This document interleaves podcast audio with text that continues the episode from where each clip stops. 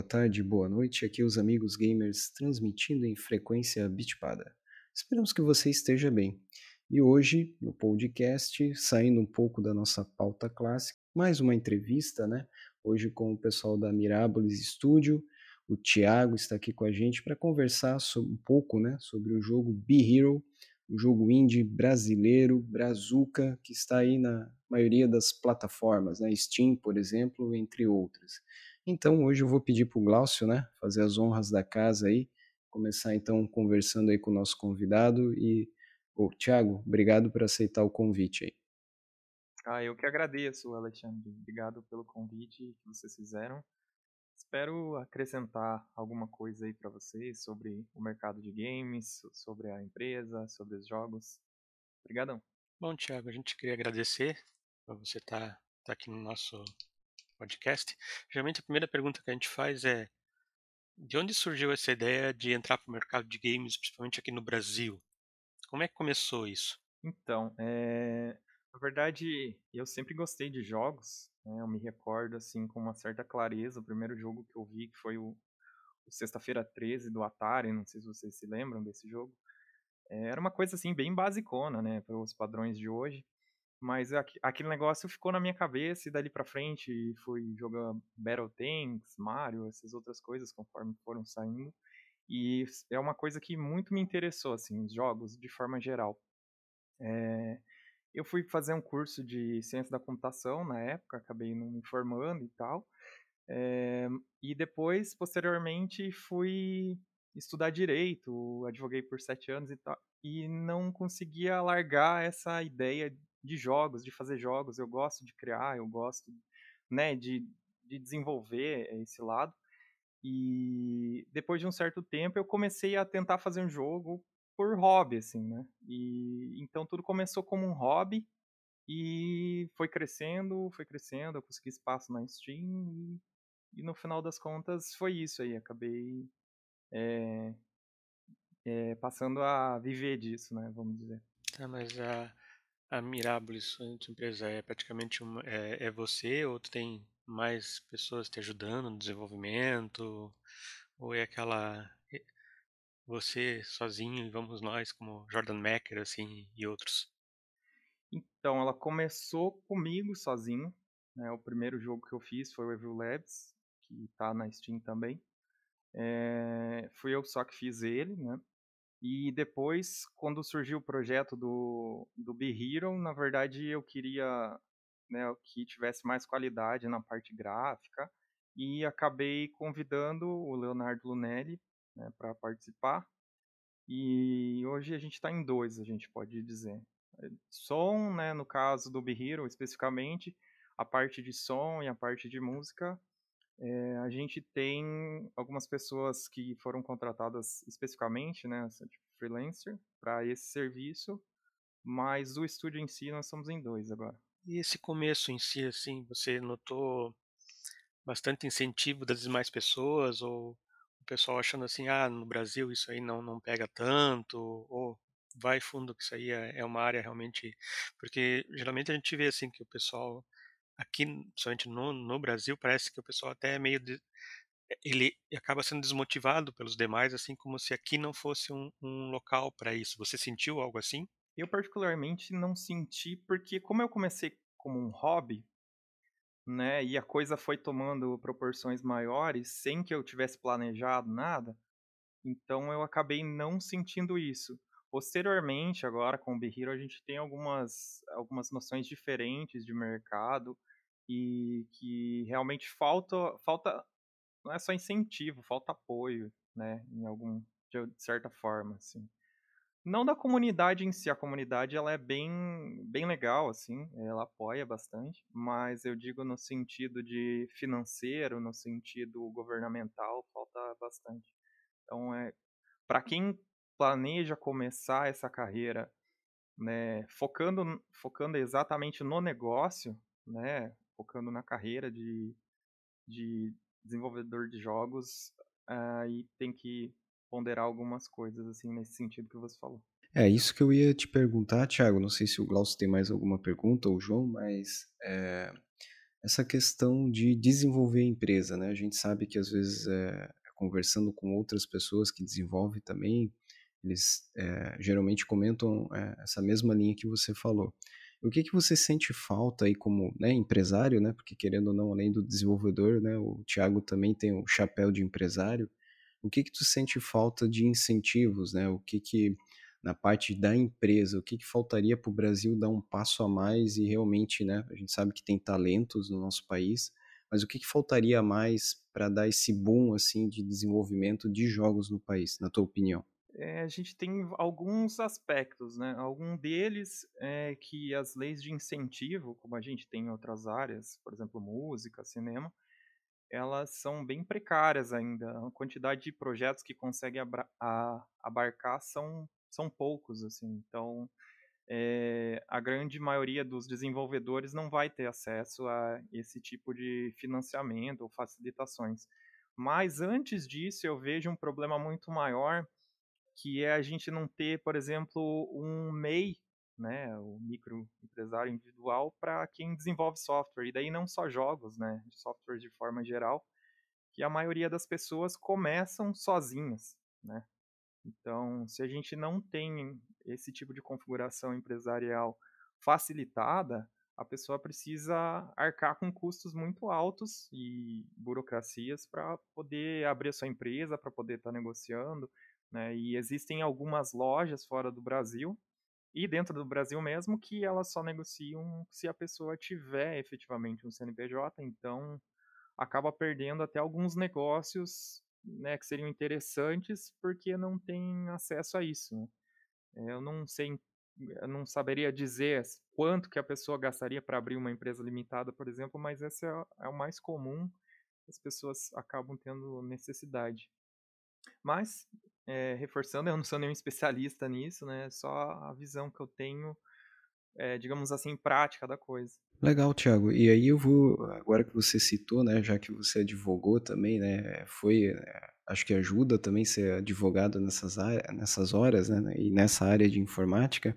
Eu queria saber de ti ali, você comentou sobre as leis de incentivo, a gente sabe que tem a lei Rouanet, né, de audiovisual, enfim, isso se aplica a jogos? É, alguém que poderia participar de um edital para tentar concorrer esse incentivo da lei, enfim, ou não? Isso aí para desenvolvimento de software, mesmo sendo um jogo, não se aplica, não é o caso, enfim, tu, é, não sei se tu chegou a, a pensar nisso, né, nessa questão de usar esses benefícios da lei ou outras leis aí. Se puder comentar um pouco.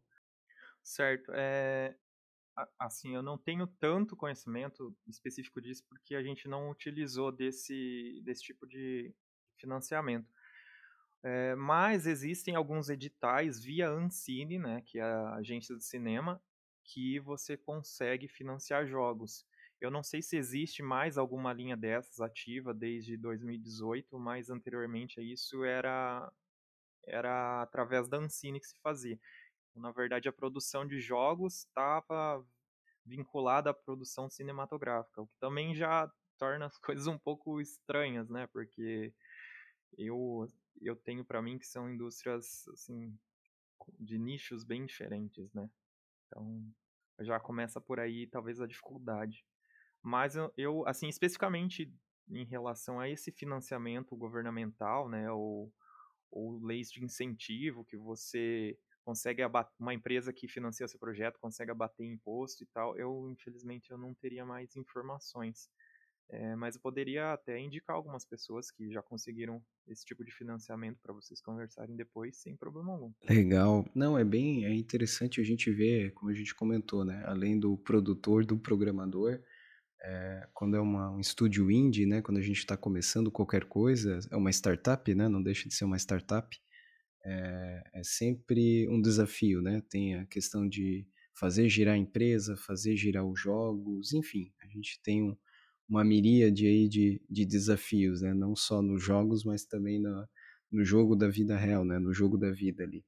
E aí, eu acho que a gente pode conversar um pouco também, e aí os colegas aí também vão poder conversar, tanto o Glaucio como o João. A gente queria saber um pouco da, da rotina de desenvolvimento Como é que é uma qual que é a rotina de desenvolvimento no estúdio? O que que você, né, junto com o teu sócio ali sentam: "Ah, vamos fazer um update lá no jogo, né, no Be Hero", eh, ou não, vamos pensar novos projetos. Como é que é uma rotina de desenvolvimento? Vocês seguem alguma metodologia? Vocês têm prazos? Enfim, como é que a como é que a empresa funciona, assim? Se você puder comentar um pouco. Certo. Eh, primeiramente, antes de começar o projeto do jogo, a gente teve que delinear algumas coisas, né. Esse, na verdade, acaba sendo o meu papel como game designer, que é definir, né, o que qual vai ser a história do jogo, eh, quais vão ser as mecânicas, né, que o que eu quero do jogador, o que que o jogador deve esperar do jogo, eh, se eu vou ter personagens, se eu não vou ter personagens, que tipo de personagens, que tipo de história, enfim. Eh, primeiramente a gente parte disso. Tendo esse escopo do projeto já delineado, aí a gente começa o desenvolvimento com, né, eu partir da parte de programação, que eu fico mais nesse, eh, meu foco maior é programação e game design dentro do estúdio, então eu comecei a desenvolver as mecânicas, desenvolver as ferramentas para que a gente pudesse implementar as as outras coisas. E o Leonardo ficou responsável pela parte de gráficos e animação. Eh, eu também, eh, sou também o diretor do projeto, então também encaminho as coisas, né, tento dar o direcionamento que ele precisa para a gente seguir, mas ele tem a liberdade criativa dele. Eh, dentro disso, a gente vai passando as tarefas, né, semanalmente ou quinzenalmente. A gente não trabalha de uma forma, assim, muito formal no sentido de, ah, todo toda segunda às 18h vai ter uma reunião para fazer. A gente trabalha de uma forma um pouco diferente, assim, porque os nossos horários, eles são são diversificados e eu eu gosto mais de trabalhar dessa forma, porque eu acho que ele amplia, assim, a sua capacidade criativa, né. Eh, mas, claro, isso é um jeito que a Mirápolis funciona, não sei se funcionaria para todos os tipos de equipe ou, né, principalmente se forem equipes maiores, aí teria que ter uma coisa mais formal. En então a gente vai passando as tarefas, né, todas as toda semana a gente vai na verdade a gente trabalha online os 2, e a gente fica no Discord e vai trocando ideias ali, um pede uma coisa para outro, às vezes, dependendo de do que é para fazer, às vezes em relação, por exemplo, à história, a gente faz brainstorming de alguma coisa, "Ah, vamos definir como que vai ser, eh, essa quest", enfim. Basicamente funciona assim, a gente fica no Discord, troca ideias, vai passando as tarefas e e projetando as próximas tarefas do que vai ter que fazer. O Be Hero ainda está em desenvolvimento, na verdade, ele foi lançado em acesso antecipado, então a gente ainda está trabalhando nele dessa forma que eu falei para vocês. João, vai lá então, pergunta ali, né, acho que vamos rotacionar um pouco aqui, tem mais umas perguntas aí, Thiago. Vamos lá.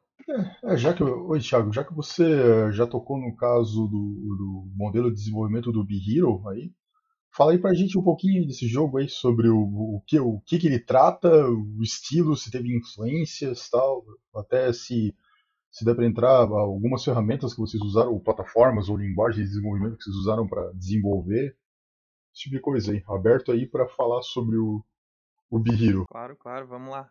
Então, Be Hero é o nosso RPG de farming crafting, sobre um herói aspirante que ele chegou atrasado na batalha final, e ele precisa trabalhar numa taverna para juntar recursos e poder voltar para casa. Essa é uma história que foi inspirado na na minha vida real, porque eu jogava um um MMO aí muito famoso, e dentro desse MMO a gente tinha as raids, né, que eram as as batalhas de caverna, vamos falar assim, contra chefões, e numa certa ocasião, eu não sabia como que chegava num certo chefão e eu me atrasei, porque eu não conseguia pegar os os fly, né, os os como se fosse o transporte para chegar lá, eu não conseguia achar, porque na época não tinha as informações que tinha hoje, né, essas wiki e tal, não tinha. E eu não consegui, quando eu cheguei lá, o pessoal já tinha começado essa raid, que era de 25 pessoas, eles tinham entrado em 24 pessoas, e eu fiquei para trás e não peguei o loot do boss, então foi isso que me inspirou. Quando chegou, já era. É, exatamente. Não foi muito divertido na época. Mas serviu de ideia pro, pro Be Hero, né? E, e o jogo ele está sendo feito em Unity, que é a nossa engine. E a linguagem de programação é o, o, o C Sharp, né? E que na verdade agora é a única linguagem de Unity, que antes tinha Java também, mas agora não tem mais suporte. E e a parte gráfica, na verdade, a gente trabalha de uma forma tradicional, né? Que é sprites sequenciais, né? Aquela animação tradicional, muda imagem, imagem, imagem, imagem. E daí, como é feita, em qual programa, eu não tenho certeza qual programa que o Leonardo usa para fazer a parte gráfica, mas aí joga para engine, né? Você ajusta lá e tudo. A gente até teria a possibilidade de usar os, os, os, esqueletos, né, o bone mesh e tal, mas eu não particularmente não gosto dessa técnica de animação porque eu acho que ela fica meio parece borrachuda assim. Pro 2D eu acho, eu não gosto assim, eu, eu particularmente não sou muito fã. Apesar de ter gente que faz e trabalha muito bem nesse sentido, mas eu eu que não não sou muito fã. Certo, uma opção de vocês. Vocês optaram por, pelo modelo tradicional de animação, né, de, de, de pixels, de sprites, na verdade. Isso. Que é, é, na verdade, como, como funcionavam os desenhos animados antigamente, né? Que você uhum. tem várias imagens, elas vão passando sequencialmente. Ou para quem já fez algum GIF, né? Ou GIF, não sei como vocês preferem chamar quem já fez algum GIF sabe, né? Como funciona é, é a mesma coisa, né? Várias imagens sequenciais. E, é, Thiago, vocês hoje, é, você e os seus sócios, vocês trabalham, na verdade, é, full time com o estúdio de vocês, com os projetos de vocês? Ou isso é uma é como se fosse uma espécie de uma carreira paralela que vocês têm? Não, nesse momento os dois trabalham só com o jogo. Só com uhum. o jogo, né? No caso. Aham. Então, isso aí é, é, um dos recados que a gente costuma é, perguntar por aqui. No Brasil, hoje já é possível, digamos, viver do desenvolvimento de jogos, então. Mesmo é sem possível. incentivo, sem, enfim, tudo que, é, tudo que deveria, tudo que deve acontecer nos outros países não acontece aqui. Então, é possível sim, mas não é nada fácil. É, se você não tem se você não tiver nenhum capital para você investir, você, infelizmente, você não consegue. Você vai ter que ter uma carreira para, paralela ou fazer freelance ou alguma coisa dessa forma. Né? Como eu, eu passei, eu tinha uma outra carreira de outra coisa, como eu falei, eu, eu comecei a desenvolver por hobby, então eu tinha uma certa é, segurança, assim, digamos, estabilidade financeira que me permitia fazer isso num segundo plano. Né? Então foi o que me possibilitou no caso do primeiro jogo. Né? E o primeiro jogo impulsionou o segundo jogo. Né? Atualmente a gente ainda está trabalhando com Be Hero, digamos, no vermelho, né? Porque o jogo não foi efetivamente lançado, né? O acesso antecipado ele capta um pouco de recurso, sim, claro, mas não não é próximo do que da expectativa das vendas finais. E na verdade é, é a própria carreira que me deu essa possibilidade, né, de estar tá investindo no segundo jogo e, e, na verdade, dentro do dentro do desenvolvimento de jogos é assim, você faz um jogo, esse jogo tem que se pagar e sobrar dinheiro para o próximo, e daí aquele tem que se pagar e, e sobrar dinheiro para o próximo e assim por diante, né? Eu acho que é meio que o funcionamento de quase qualquer empresa que exige já um certo tempo para começar a ter retorno, né? É uma coisa que eu gostaria de pontuar, né? Não sei se eu estiver me delongando muito, você me corta. é que hoje a gente pensa assim, desenvolvimento de jogos no Brasil, a gente tem essas dificuldades, claro, que talvez em alguns outros países não tem, alguns não, em vários outros países com poder aquisitivo melhor não tem, mas a gente tem a questão também que a globalização trouxe essas lojas que vendem né, que você consegue vender para o mundo inteiro. Então a gente tem, por exemplo, a Steam, que você vende para o mundo inteiro, você tem Epic, você tem é, e por aí vai. Então o teu cliente, na verdade, ele não está restrito ao Brasil, né? A não ser que você faça um jogo que a língua dele seja só em português. Daí realmente você vai estar tá restrito a é, Brasil, Portugal e mais meia dúzia de países. Mas você tratando do teu jogo, né, um produto que ele está em multilinguagem, ou ele está pelo menos em inglês a mais, né, você consegue alcançar vários outros países. É, então a gente consegue contrabalancear um pouco né, dessa dificuldade inicial, né, de você não conseguir um investimento para financiar teu jogo, né, de você não ter uma segurança que seja o Estado, o governo ou outras entidades te, te dariam, a gente consegue balancear um pouquinho isso vendendo para fora e trazendo recursos de fora que, né, daí com a cotação do câmbio que está agora, você acaba tendo uma certa vantagem né, do que se morasse nesses outros países. Então, o preço, é... como é que é, o, o câmbio facilita para a gente, o que é o que seria caro para nós, na verdade é, é barato para eles. É, ex exatamente. Exatamente. O exemplo é que o, o Hero mesmo, por exemplo, na Europa ele está mais ou menos duas vezes e meio o preço daqui. Então, quando vem de dinheiro de fora, ajuda um pouco mais, né? Uh, vocês estão hoje trabalhando basicamente com a plataforma PC. Lá eu vi, pelo menos, uh, opções de compras de, de vocês lá, vocês sempre acabam encaminhando para o Steam lá. Vocês têm é, intenção de tentar entrar em outras lojas digitais ou então até entre outras plataformas? Assim, vocês têm objetivos aí, quem sabe, de conseguir publicar os jogos de vocês é, em algum console, alguma coisa assim? Ou por enquanto o foco é mais. Sim, a gente tem planos é, para o Hero para ele sair para os consoles e também para o mobile. Mas como nossa equipe é só duas pessoas, a gente prefere terminar o jogo, né, já que ele está no acesso antecipado, antes de começar a portar ele. Porque o que aconteceria é que se a gente fizesse os portes, a gente precisa, cada vez que a gente fosse atualizar, a gente teria que refazer o port. Então isso traz um trabalho que acaba ficando muito muito pesado para o nosso tam tamanho de equipe e acaba atrasando mais o jogo de ficar pronto, né? Então a gente prefere terminar tudo e depois passar para as outras plataformas.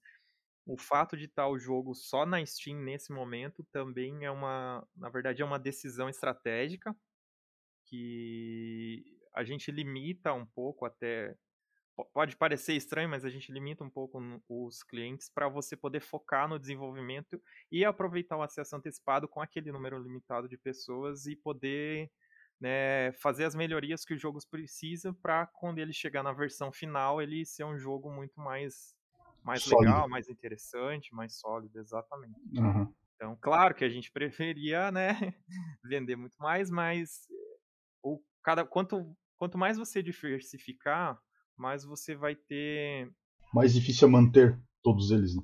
Isso, porque cada loja tem a sua API específica, cada loja tem a, a sua sistemática, né? Seja só feed de files, seja é, envio de arquivos, né? Vamos falar, tentar falar melhor em português. Seja o envio de arquivos, seja o funcionamento da, da interface. Então, acaba trazendo. Cada, cada loja que você for colocar a mais, você vai ter que ter algum tipo de, de configuração extra. É, e, ajuste. Isso, e às, e às, vezes isso pega bastante na programação. Eu digo especificamente da Steam, por exemplo, que a implementação da API deles não é tão simples assim. Às vezes as pessoas falam, ah, porque não foi colocado isso, não foi, é porque dá um trabalho, assim, no, do ponto de vista da programação, né, e tudo precisa estar tá funcionando redondinho, né, não dá para simplesmente colocar lá e dizer que tem se não está funcionando, né? Sim. Não, faz sentido. Eu acho que uma coisa que você quis dizer é que, na verdade, você precisa ter. É, terminar o jogo, digamos assim, ter a base do jogo para daí sair portando, pra, levando para outras lojas e para outras plataformas. É, não seria exatamente a base do jogo, né? Tipo, a base do jogo ela já existe, né? O que falta é a gente incluir uhum. mais quests, algumas é, áreas e tal. Porque em questão, por exemplo, de mecânicas, o jogo já tem 90% pronto. Uhum. Então seria e... conteúdo mesmo.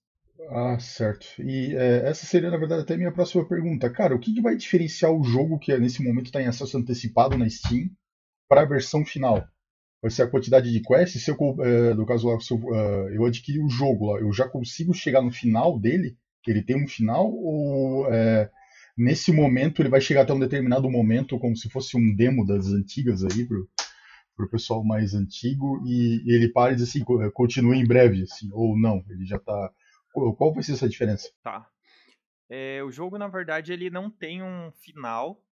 Né? Esse estilo de jogo, na verdade, ele, ele ele vai ter um final histórico, mas você continua jogando quanto você quiser, certo? É, como ele é um jogo de, de farm, né, de fazenda, de fazer itens e tal, você pode ficar jogando ele eternamente. Uhum. É, exatamente. É isso que você, essa parte, vamos chamar assim de playground do jogo sandbox, uhum. você já tem, ela já está pronta, assim. Claro, vão ser incluídos mais itens, né? Vão ter mais algumas mecânicas a mais, é, mas essa parte ela tá, tá bem, bem avançada. É, aí a gente tem a parte, por exemplo, de exploração de, de calabouços, né? De dungeons, que a gente está aumentando, né? Porque as, é, o jogo ele vai contar na versão final com quatro instâncias semi-procedurais. Né? A gente tem duas agora, só que elas não vão tão profundamente. Assim, você vai poucos andares, né? Eu estou, inclusive, para a próxima atualização, estou trabalhando em aumentar já isso, que é uma das coisas que estava planejada. E então você vai ter mais coisa para você explorar, né? É, vão ter a quantidade de quests vai ser bem maior do que está agora, que está bem no começo isso é, mais itens ou, e o polimento final, né? Que conforme a gente vai, vai na verdade observando o pessoal jogando, vai vendo feedback, a gente tá polindo, tá melhorando, deixando coisas mais claras que talvez não tivessem, né? Porque uma das tarefas do, do game designer é justamente isso, você observar como está sendo o comportamento dos jogadores e adequar o seu produto a isso, né? Claro, você parte de um pressuposto ali, né? Você tem uma, uma programação, você tem uma, uma expectativa, mas nem sempre aquela expectativa é, é cumprida, né? É, vocês, a gente comentou fora do, do podcast, vocês trabalham com programação, sabe que o usuário ele tem a cabeça dele e você vai ter que ver se aquilo você está conseguindo direcionar exatamente para onde você quer que ele seja uhum. direcionado. Então, é exatamente. Isso. Então, é, basicamente, na, a versão final do, do Be Hero, ela, ela, na verdade vai ter, digamos assim, uma área é, maior para exploração, talvez até quase o dobro, e daí mais itens, mais conteúdo no geral. Né? Essa vai ser a diferença. É mais conteúdo e, e, assim, o principal mesmo é a parte da história, né? Que a pessoa vai poder, ah, tá. vai uhum. poder com, completar as quests ali e vai chegar num final, ou num dos finais, né? Pra... Uhum. É isso. Mas a parte de playground ela já tá bem legal, assim. A gente tem várias pessoas que estão jogando mais de 20 horas, assim. É, teve uma uhum. pessoa, umas pessoas ali que me mandaram print e tinham jogado mais de 80, assim, até foi bem surpreendente. Então tem bastante conteúdo já atual, só não tem, digamos assim, ah, você quer ter uma história do começo ao fim, por enquanto ainda não tem, aí teria que esperar uhum. a versão final mesmo. Uhum. E é, vocês é, pretendem colocar esse modo história lá, porque a maioria dos jogos do tipo Farm mesmo é bem aquilo ali que você falou, assim, cara, é, você tem uma, uma, fazenda que você manda, mantém uma área, uma cidade, ou sei lá, tudo ter esse tipo de jogo lá, você vai ampliando a sua área e não necessariamente tem uma história, um objetivo, né? O objetivo é crescer as coisas. Ah, uhum. mas é, pelo que você tá falando, você quer também incluir um modo história no, no jogo de vocês? Na verdade, ele é, o Be-Hero, o diferencial dele é esse, assim, o enfoque ah, na tá. história. Só uhum. não foi incluído ainda porque por uma questão de da nossa estratégia de desenvolvimento mesmo. A gente preferiu Sim. focar primeiro em ter todas as mecânicas redondinhas e depois colocar a história. Porque implementação de quests da história e criação de textos é mais fácil depois que você tem todas as mecânicas e ferramentas prontas, né? Sim. Então daí é só escrever o texto e ir colocando. Uhum. E a gente já tem, já já sabe como é que vai ser a história e tal, mas daí tem que escrever, tipo, cada fala, cada, né, uhum. cada quest e tal. Ah, legal. Vamos dar uma mudada aqui entre entrevistador, que eu já fiz bastante pergunta.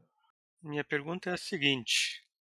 Ah, você citou, vocês focaram para Steam. E como é que foi esse processo de entrar na Steam? Como foi, foi uma quest? então, como eu fiz como eu falei antes, é, o Evil Labs, né, o primeiro jogo, ela, ele foi um jogo que eu comecei por hobby. Na época, a Steam tinha um programa, não sei se vocês vão se lembrar, que chamava Greenlight.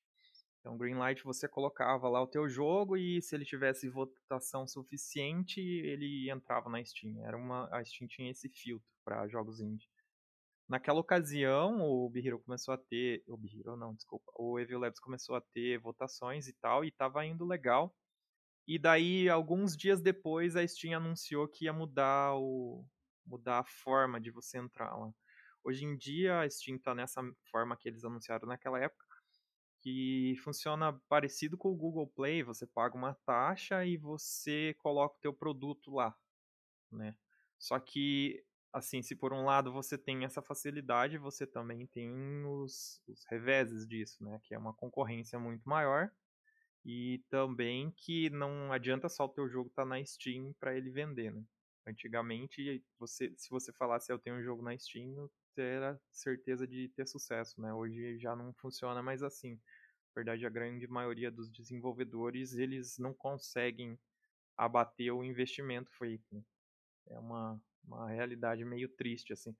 Mas, por outro lado, deu acessibilidade para todo mundo que, né, que começar a desenvolver e, tiver vontade mesmo, vai ter esse espaço, né? Só precisa pagar essa taxa, né? Que pra gente aqui no Brasil ela não é muito barata, né? Porque o preço é em dólar.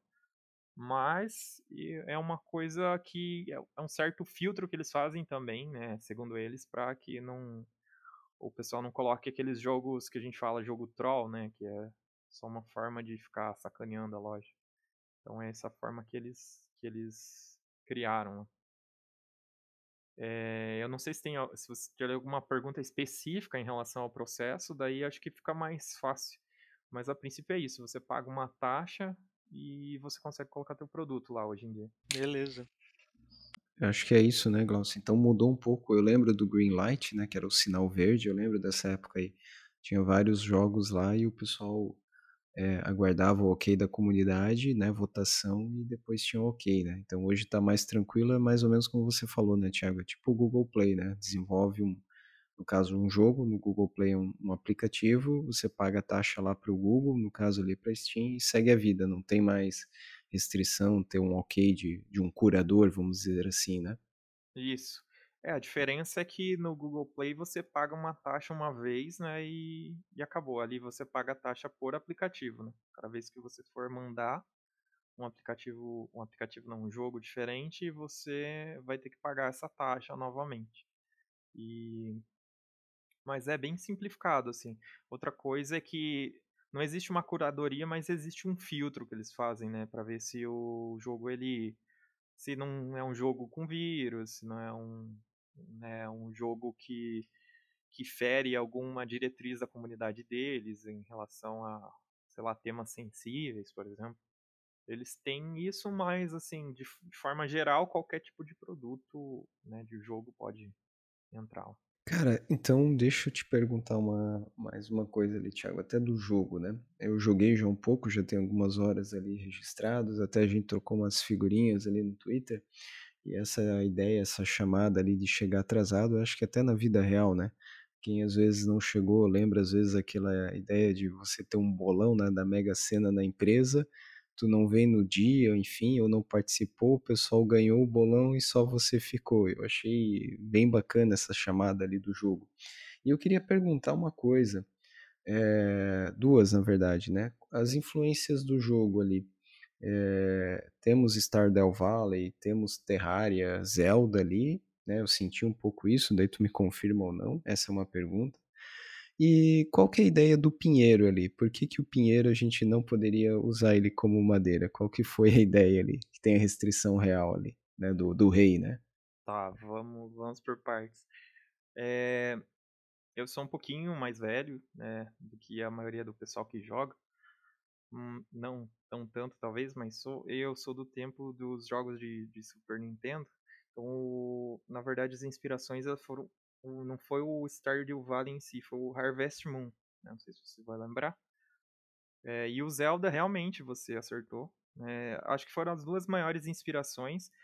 Foram o Zelda, né, de, de Super Nintendo, e, e o Harvest Moon. Mas, claro, teve influência do Stardew Valley, né, que é um jogo excelente, do Graveyard Keeper, até um pouco talvez de Don't Starve é que na verdade acaba virando uma amálgama de vários jogos, né? Você vai jogando durante a vida e você, você consegue pontuar alguns que você pensou, ah, quero seguir alguma coisa mais ou menos nesse sentido, mas no teu subconsciente tem os diversos centenas, talvez milhares de jogos que você jogou durante durante a sua vida. E, e para o Be Hero acabou sendo assim também. É... Em relação aos pinheiros, na verdade eu não posso falar porque é spoiler, mas só tenho uma pergunta para te fazer antes, daí eu posso te dar uma, uma outra resposta, que é se você, você tentou cortar o pinheiro? Eu tentei, mas eu não vou dar spoiler para dizer o que acontece. Quem quiser vai ter que descobrir o jogo ali, né? Vai ter que uh, vai ter que comprar o jogo e ver. Mas eu, eu fiz, eu fiquei insistindo ali, interessante, eu posso dizer isso. Não, é que me lembra, é, talvez o pessoal vai lembrar, me lembrou um pouco de Volta para o Futuro ali, na hora que o Martin, né, volta no tempo e onde era quando ele no primeiro, né, no primeiro filme e que onde era lá o o shopping, é, ele justamente cai numa fazenda de pinheiros. Eu fiquei pensando, será que o pessoal que desenvolveu, né, tem alguma coisa a ver com o filme, ou lembra, né? Porque a gente sempre traz uma referência de algum lugar, né? E daí quando ele volta no tempo, ele acaba depois quando ele tá fugindo daquela fazenda atropelando uma árvore e daí quando ele volta para o tempo dele lá tá lá em vez de tree pine, né, pinheiros gêmeos, só tá lone pine, né, que virou um único pinheiro, mas enfim. não sei se foi alguma ideia assim, mas enfim. É, o jogo ele tem várias referências e easter eggs, mas nesse caso específico não foi isso. Ele, os pinheiros eles fazem parte da lore do jogo. Uh, isso foi na verdade um, um lance assim do game design mesmo que a gente precisa criar barreiras, né, no, no barreiras impassáveis e eu não gostava muito do conceito de você simplesmente fazer uma coisa que a pessoa não passa e não, não consegue. Então, quando foi criada a história do jogo, né, a, o background, o panorama do jogo, é, eles têm um motivo para estar tá lá, mas daí, infelizmente, vai ter que esperar estar tá com a versão final para você chegar nessa parte da história. Assim, existem vários estilos de, de games, né? Jogo de tiro, jogo de nave. Por que um, um RPG de farm? É, é difícil de responder. Na verdade, assim, eu gosto de muitos estilos de jogos, muitos mesmo. E eu tinha várias ideias assim para vários projetos e um deles era era esse assim, na época que eu estava conceituando qual que ia ser o meu próximo jogo depois de ter depois de ter lançado o, o Evil Labs, eu tava tava numa vibe mesmo de, de fazer um jogo que a gente chama de fazendinha, assim, mas eu não queria fazer. Eu, eu não sou fã, assim, de fazer coisas que sejam muito clássicas, assim. Eu gosto de pegar isso e dar uma. fazer uma reviravolta, assim. Então a gente tem um elemento aí do, do herói, que, aliás, do quem queria ser herói, mas não é necessariamente um herói, né? A gente não tem aquela, aquele clássico de, de fazendinha que, ah, fazenda herdada do avô, que a maioria dos, dos jogos colocam, né? É... A ideia era essa mesmo, era fazer um jogo de farm. E daí eu misturei com um pouco de RPG. Daí tem essa influência do Zelda e de outros jogos. Que, que é justamente por causa do perfil do, do, do nosso protagonista, né? E ele segue um padrão de comportamento, ele segue, segue um ideal. É, quem tiver um pouco mais avançado no jogo consegue consegue perceber isso assim nas, nas ações dele, segue então, a ideia era justamente que fosse um RPG, mas que a pessoa conseguisse ter esse fator é, sandbox, né? Que esses jogos de, como, como popularmente o pessoal chama de jogos de fazendinha, tem. Era misturar essas, dois, essas duas coisas. Deixa eu pegar então um gancho né, nessa linha aí e até mudar um pouco, né? Falar um pouco aí de mercado também. Como é que tá a recepção do jogo é, lá fora, né? Enfim, com base no que vocês têm aí né, de informações, né, eh, Tiago, como é que está sendo essa recepção do jogo lá fora? A gente, a gente o pessoal está comprando, né? Na experiência que você tem, óbvio, né? O pessoal está comprando jogos brasileiros, né? Indies lá fora, enfim, e aqui dentro. Como é que você está sentindo aí o mercado, né? E até do teu outro jogo ali, você comentou também, como é que está sendo essa recepção aí? Hum, certo, vamos vou dividir isso em, algum, em, em algumas partes, tá? A primeira parte é que, como a Steam mudou a sistemática dela, aumentou bastante a concorrência. Então, isso por si só já criou mais dificuldades em vendas, para qualquer pessoa que vá lançar agora, salvo os Triple A's que eles já têm no seu próprio cantinho, vamos dizer assim. É, então, todos os desenvolvedores indies têm mais dificuldade de, lan de lançar, não, de vender hoje do que tinham há vários anos atrás. É, isso é um dos pontos. O segundo ponto é que essa a Covid-19, né, a nossa pandemia aí que não acaba nunca, ela realmente trouxe prejuízos em todos os setores, talvez, se, se todos não sei, mas na maioria dos setores, né? E os jogos são um setor de entretenimento, é uma das coisas que as pessoas cortam primeiro, digamos assim, né? Se eu não tenho dinheiro, eu vou não vou investir em entretenimento porque isso é entre aspas supérfluo, né? Não, não é supérfluo, mas é assim que as pessoas entendem, né? Então, isso essa, essa questão da pandemia, ela dificultou mais né, para todas as pessoas, né? não só os games, mas os games foram bem afetados. Você pode dizer em alguns mercados que, ah, que as pessoas estão ficando mais em casa, estão jogando mais, mas não necessariamente estão comprando mais. Né? Porque você jogar mais tempo não significa que você vai ter mais jogos para jogar, jogos novos. Então a gente tem essa, essa questão. O pessoal de fora compra jogos brasileiros, sim, claro, desde que o jogo ele esteja pelo menos em inglês. Isso é determinante, assim. Não adianta você querer vender para fora se o seu jogo não tiver em inglês. E claro, se tiver nas línguas de cada país específico, provavelmente vai vender mais. Então, se o jogo está né, em alemão, vai vender para Alemanha, em, fran em francês para França e assim por diante. É... Para vocês terem uma ideia, é... é que funciona também assim. Depende do depende do estilo do jogo, né? A gente tem países que consomem mais estilos de jogos específicos. No caso, por exemplo, do Evil Labs, era um jogo de estratégia, de gerenciamento, né, o Tycoon, como dizia antigamente. Esse é um jogo que agrada bastante o público europeu. Então eu tive, assim, só a título de curiosidade, eu tive mais vendas do Evil Labs na Europa do que eu tive no Brasil. Isso que o jogo tá em português, assim. Então, você consegue vender lá fora desde que você consiga focar, né, fazendo o teu jogo estar tá em outra língua e você consiga focar um pouco no marketing lá fora também. É, não difere muito de você fazer marketing aqui, né, de você publicar o teu jogo e entrar em contato com influenciadores, por exemplo. É, a diferença talvez seja a barreira linguística, né? E nesse sentido, a gente tem uma comunidade aqui no Brasil que ela abraça mesmo o teu, o teu projeto, se, se eles gostarem do que está apresentando, se gostarem né, de, de quem você é, assim, no sentido de que você não é uma pessoa que afasta os outros, né, vamos dizer assim, é, e dão bastante carinho, então aqui dentro a gente talvez consiga uma incidência melhor que talvez não consegue por não ter afinidade cultural com outros países. Mas as vendas elas acontecem sim, a Steam ela é uma loja online, fica 24 horas por dia, tem parece que 212 milhões de usuários ativos, salvo engano. E então você consegue vender para fora, assim, desde que, claro, você faça o que eu falei antes, focar né, nessa parte de publicização lá fora e nessa e na questão da língua. Acho que respondi. E aí, deixa eu te perguntar. Sim, não, legal, respondeu sim. Deixa eu te perguntar, eu, per eu percebi ali na Steam, né? Vocês seguiram um caminho bem é, bem vocês, né? Bem o estúdio, né?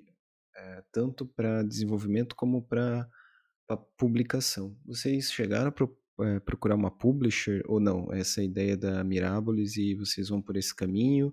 Ou no futuro vocês pretendem fazer alguma parceria com publisher? Enfim, vocês podem comentar alguma coisa nesse sentido aí? Eu posso comentar o do que foi, digamos assim, para o futuro ficar mais difícil. É... A princípio a gente tem ter uma certa ideia de ter mais liberdade, sabe? É, a partir do momento que você fecha um contrato com alguém, você está comprometido com aquilo em relação a prazo, em relação a que estilo de produto, a detalhes. E a gente tem um pouco o pé atrás de, de repente, contratar com alguma publisher e perder um pouco da nossa autonomia. Não só no sentido de prazos, mas principalmente no sentido criativo. É, não quer dizer que nunca vai acontecer. Se surgir alguma uma oportunidade interessante, pode ser que a gente feche algum tipo de negócio, claro. Mas a gente, para ser sincero, não, procur, não procurou, não. É, a, no, a nossa ideia era justamente ter essa liberdade e poder caminhar conforme a gente acha que consegue dar o passo, sabe? Acho que foi mais nesse sentido, mas tem gente que faz o, o caminho diferente, né? E não vejo problema nisso, talvez até esteja mais facilidade que a gente, ou talvez não, eu não, não sei até que ponto que, que isso vai, né? Porque daí também tem o lado, vamos falar, o lado prático da coisa. A publisher pode te ajudar a vender mais, mas ela também vai ficar com um percentual. Será que esse percentual compensa a quantidade de vendas? Então é muito, muito relativo, né? É, como eu falei, a gente está aberto a, né, as possibilidades, mas é, a gente não foi atrás propriamente dito disso.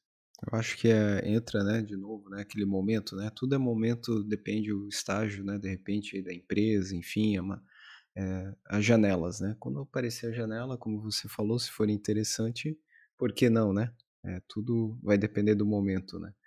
E aí, é, eu tenho uma pergunta também, Tiago, não sei se o, os colegas ali depois acho que vão, vão querer perguntar isso, mas para quem está começando, né, o, quer fazer uma jornada, eu quero fazer um jogo, né, quero fazer nem que seja o Pac-Man, é só um demo, né, um demonstrativo, enfim, o que, que você indica para começar a jornada? A jornada do herói, né, no caso a jornada do programador de games, enfim, o que, que você indica aí para quem quer pensar em primeiro fazer um protótipo, etc. Começa estudando o quê? Enfim, se tu pode falar um pouco da tua experiência, né? tu já comentou, mas reforçar algum ponto aí nesse sentido. Certo. É, como a gente tem essas engines hoje em dia, é, Unreal, Unity, GameMaker, Godot, enfim, elas facilitam muito o trabalho, né? Elas são software que tem bastante coisa facilitada, às vezes até prontas, né? É, para você começar. A minha sugestão é que a pessoa eh, encontre uma dessas engines, aqui ela a pessoa se adequar melhor, e daí não dá para dizer qual é melhor, qual é pior, né?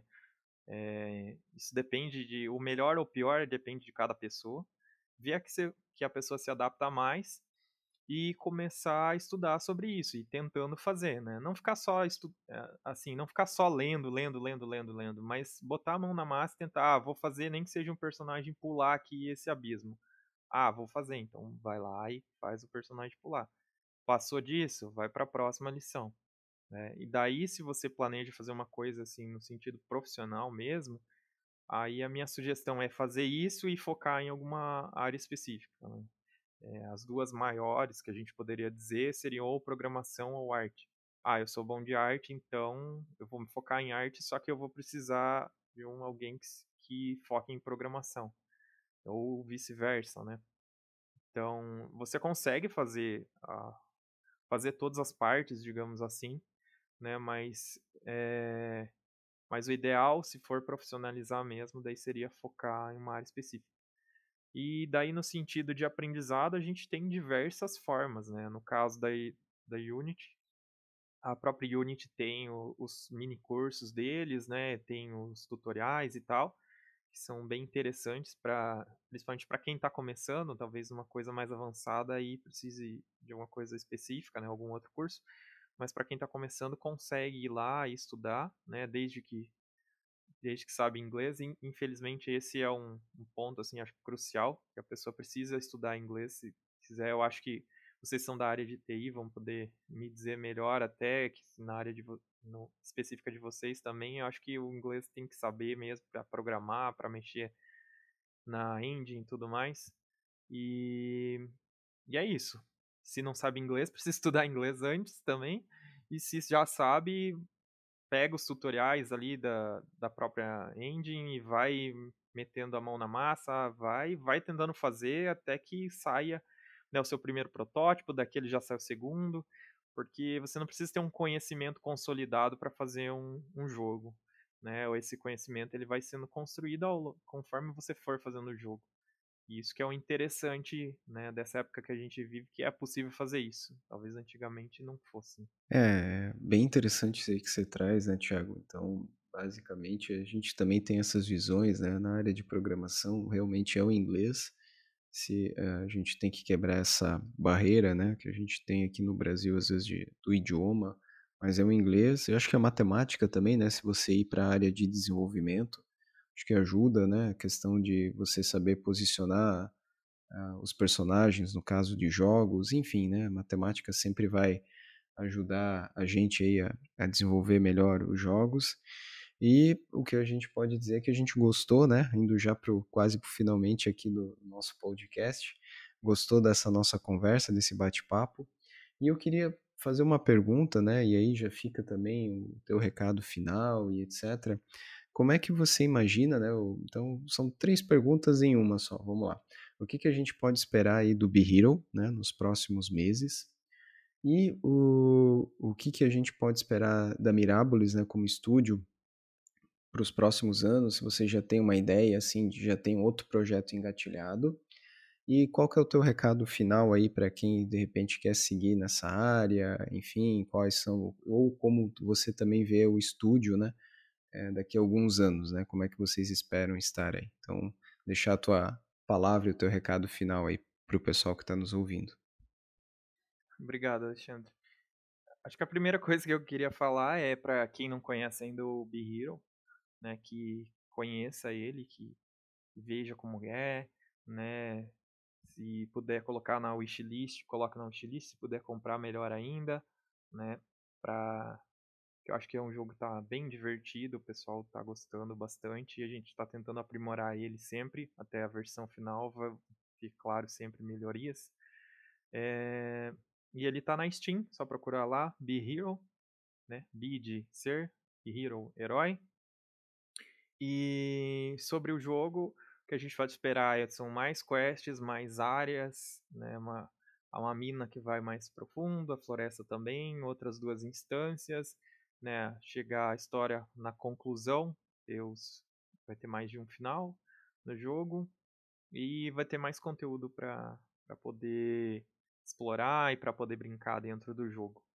É, em relação a novos projetos, a gente tá, tem várias ideias, né? Isso, quase todo dia surgem ideias novas, mas efetivamente determinar qual vai ser a próxima ou não, a gente vai fazer isso só depois que terminar 100% o desenvolvimento do Be Hero, fechou o lançamento final, aí a gente pensa no, no próximo passo. Que senão a gente acaba atropelando as coisas e pensa muito no futuro e acaba esquecendo do agora, né? É, eu acho que é isso. E quero agradecer de novo, né, pelo convite que vocês fizeram. Foi bem legal esse bate-papo. Espero ter agregado e esclarecido as coisas que foram perguntadas. E se ficou alguma coisa que não ficou muito clara, vocês vocês têm o meu contato, o pessoal do do que estiver ouvindo também pode ir lá no nosso Twitter, no nosso Discord, e a gente tenta sempre dar toda a atenção para as pessoas, né? E eu mesmo respondo as coisas e e se, a gente está aberto sempre. Legal, Thiago. A gente agradece de novo. Glaucio João, mais alguma pergunta aqui para o nosso convidado? Não, não. Só, Obrigado, só Thiago. Só agradecer pela presença aí. Valeu, Thiago. E boa sorte aí para vocês aí no projeto atual e nos, e nos futuros também. Obrigado. Tiago, então a gente agradece a tua presença, né? Seja aí, é, seja sempre bem-vindo aí, não só você, né? A gente sempre fala aí para a comunidade indie a gente gosta de jogos, é, a gente é jogador, né? A gente é da velha guarda também. Então, a gente já começou, como você falou, lá no Atari, a gente passou por algumas gerações e a gente brinca sempre que a gente joga até Ludo, né? Jogos de tabuleiro, enfim, o que tiver. Eu comecei no telejogo, né? joga ali, Atari sendo bacana, enfim. É, o, Glau... o Glaucio já começou bem antes, né? Mas obrigado, eu te agradecer em nome de todos aí da equipe, né, da presença aí. E fique à vontade aí, se quiser uma palavrinha final e aí eu... É, eu novamente quero agradecer a vocês, Alexandre, Glaucio, João. É, obrigado pelas perguntas, é, obrigado por, pelo interesse na Mirabolis, obrigado pelo interesse no Be Hero. É, espero que vocês estejam curtindo o jogo também, estiverem jogando. E novamente convidar quem não conhece o jogo ainda para ir conhecer lá na Steam, deixar na wishlist. E se quiser comprar também, claro, a gente agradece. E se tiver o jogo, quiser passar para a gente feedback, quiser reportar algum bug, a gente está sempre aberto a, a, escutar e a tentar aprimorar para tornar a experiência de jogar Be-Hero cada vez mais, mais agradável e divertida. Legal, Thiago. Então fica a dica, se você quer saber o que acontece, eu já vi o que, que acontece com o Pinheiro, fica a dica aí para quem está atrás de um jogo aí brasileiro bacana. Já joguei, já tô com algumas horas lá na Steam e de vez em quando eu tô trocando uma ideia lá com o Thiago. E quem quiser nos achar, então nós estamos lá em amigosgamers.com, site que a gente publica de vez em quando notícias, né, seja de board games ou de videogames. E lá você nos encontra também em nossas redes sociais. No mais, pessoal, fiquem bem, fiquem em paz e até a próxima.